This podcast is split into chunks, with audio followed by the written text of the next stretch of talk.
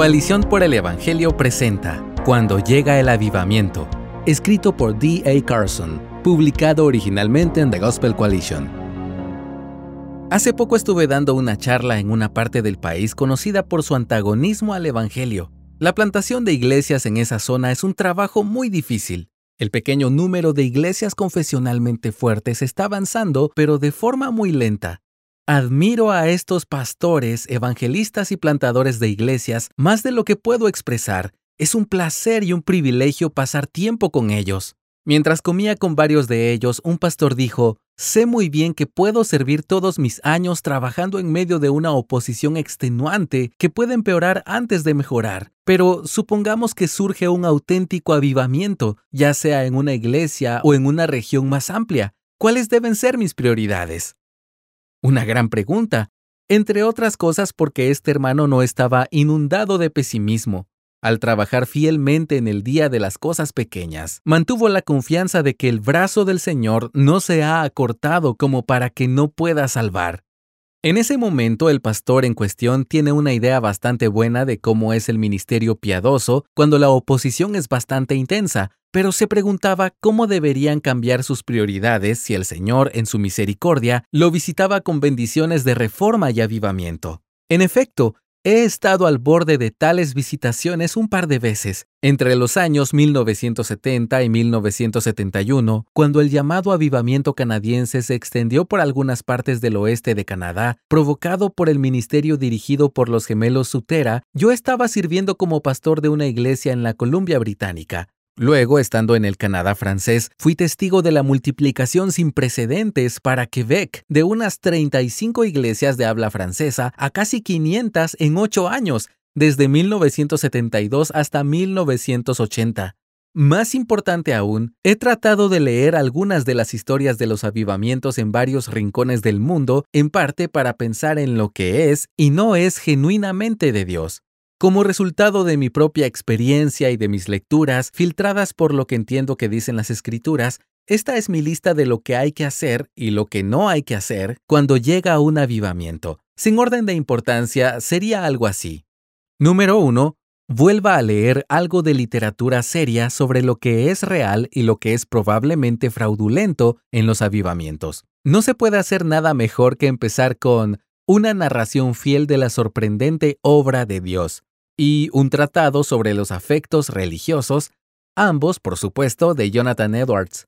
Edwards está notablemente abierto a diversas manifestaciones, pero la verdadera prueba nunca es la manifestación, sino una rectitud centrada en Dios, una integridad impulsada por el Evangelio. Alrededor de un siglo después de Edwards, algunos avivamientos en Kentucky y otros lugares produjeron un número desproporcionado de nacimientos ilegítimos nueve meses después. Uno se puede imaginar el por qué. La intensidad emocional a menudo se combina con la intimidad humana que, si no es de Dios, es más probable que produzca más bebés que justicia. El conocimiento de los abusos fácilmente engendra un cinismo ligeramente soberbio, mientras que la infatuación con el avivamiento fácilmente engendra ingenuidad. No seas cínico, no seas crédulo, ten discernimiento. Número 2. Examina tu propio corazón. Aviva las llamas de la devoción personal a Cristo. Usa con abundancia los medios ordinarios de la gracia. Es decir, en lugar de confiar en la intensidad del avivamiento, recurre una y otra vez a la lectura de la Biblia, a la oración, al autoexamen y a la confesión, a la muerte del interés propio, a un enfoque gozoso en la cruz, a la evangelización fiel, al servicio y a la fervorosa anticipación de las glorias por venir. Si en cambio confías tu sustento en el movimiento arrollador del avivamiento, ignorando los medios ordinarios de la gracia, es probable que te consumas en una búsqueda frenética de lo que resulta gratificante al instante, pero no muy nutritivo. Número 3. Cuando llega el avivamiento, un gran número de personas muestra una energía sin límite para las cosas de Dios. En tu papel como ministro del Evangelio, dirige esa energía desbordante hacia el estudio bíblico y la oración, hacia una adoración corporativa llena de la palabra, no hacia experiencias de avivamiento, sino hacia Jesús mismo. Los tiempos de avivamiento son un llamado de atención para aumentar el compromiso con la predicación expositiva ungida, no una excusa para las charlas informales repletas de clichés piadosos. Una de las grandes cosas que ocurrieron en relación con el movimiento de Quebec fue el establecimiento con visión de futuro del Seminario Bautista Evangélico de Quebec, que se convirtió en un conducto para la formación teológica y pastoral de esa generación y de las siguientes. Es fácil pensar en auténticos movimientos de Dios que se diluyeron en la insensatez y la nostalgia tibia, porque la energía liberada en el movimiento nunca se dirigió hacia la formación. Número 4. Mantente alejado de la prensa. Naturalmente, eso no es posible, ni siquiera estrictamente aconsejable, pero hay que trabajar para conseguirlo. Más precisamente si en la misericordia de Dios te encuentras sirviendo en un tiempo de gran bendición, no lo anuncies, no lo infles, no lo promuevas. Por supuesto, trabaja para ampliar el ministerio, pero mediante el servicio, la enseñanza y la predicación, no mediante artimañas. Al final, por supuesto, la prensa te encontrará. Entonces debes responder a las preguntas con abnegación, con mucho énfasis en la inigualable gracia de Dios, con un firme rechazo a promover estrellas y celebridades. Haz todo lo posible para evitar a los expertos que llegan en masa tratando de analizar el avivamiento y atrapar el avivamiento para llevarlo a otro lugar. Una de las grandes ventajas que disfrutaron quienes trabajaron en Quebec entre 1972 y 1980 fue la barrera del idioma. La mayoría de las voces de la prensa estadounidense no sabían suficiente francés para enterarse de lo que estaba pasando. Hoy en día, por supuesto, las formas más rápidas de distribución de información y también de ataques despiadados no están ligadas a los órganos tradicionalmente etiquetados como la prensa, sino a las redes sociales, y son mucho más difíciles de evitar. Pero entre los líderes donde tienes influencia, fomenta la moderación, el rechazo a quedar atrapado en cada blog indignado una perseverancia silenciosa en el ministerio fiel mientras te mantienes muy desconfiado de los cantos de sirena del renombre, especialmente el tuyo. Número 5. Evita la manipulación.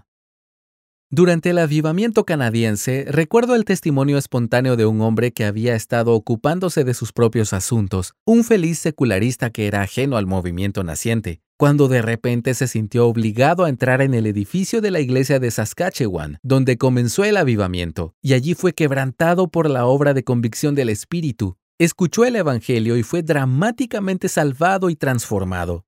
Su testimonio fue cautivador, convincente y poderoso, una herramienta que Dios utilizó para llevar a otros al arrepentimiento y la fe.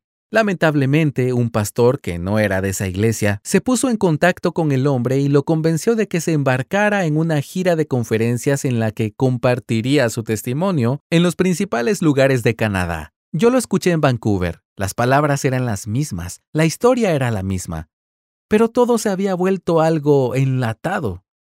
Lo que fue un testimonio espontáneo y ungido por el Espíritu se convirtió en un poco de manipulación, en un esfuerzo por difundir el avivamiento en otras partes. Líderes cristianos que debían ser conscientes de ello se apoyaban en testimonios conmovedores que ya no eran derramamientos espontáneos e irreprimibles de la gracia de Dios, sino que sustituían la predicación de Cristo y de la cruz. Sería fácil dar muchos ejemplos en los que se traspasó la línea entre el celo y la manipulación.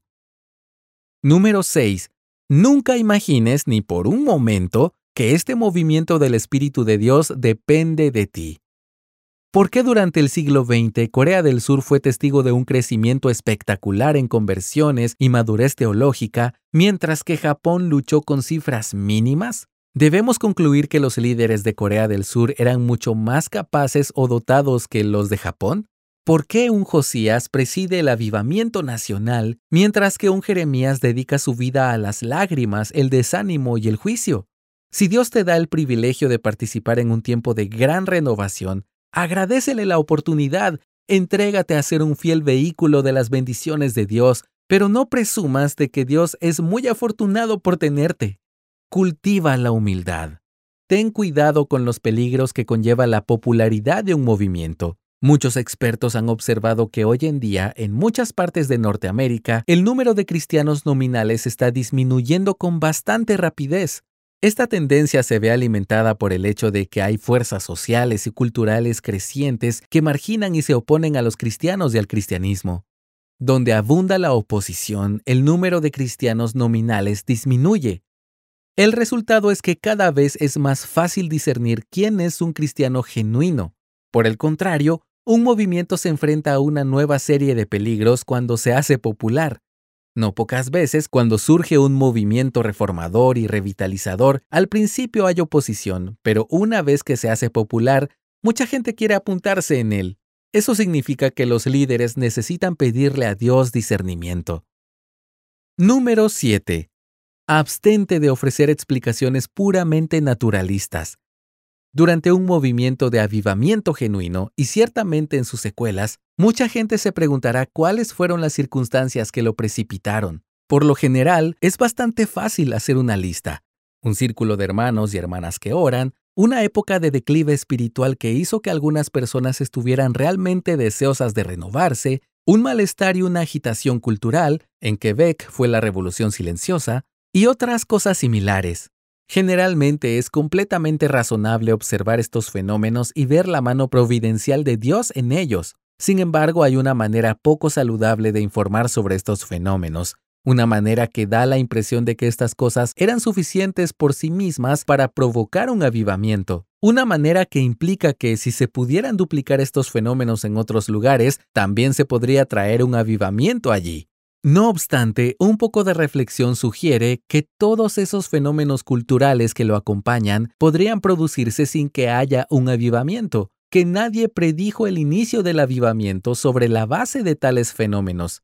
Dios no será domesticado. Los análisis detallados no pueden servir más que para nuestra propia autopromoción. Los análisis tienden a dar la impresión de que controlamos el movimiento, aunque por supuesto nunca seríamos tan descarados como para decirlo. Sin duda hay que reflexionar sobre las complejísimas interconexiones de la historia y la cultura. Sin duda hay que discernir la mano providencial de Dios en ellas, pero hay que dejar mucho espacio para confesar simplemente, esto es obra del Señor y es maravilloso a nuestros ojos.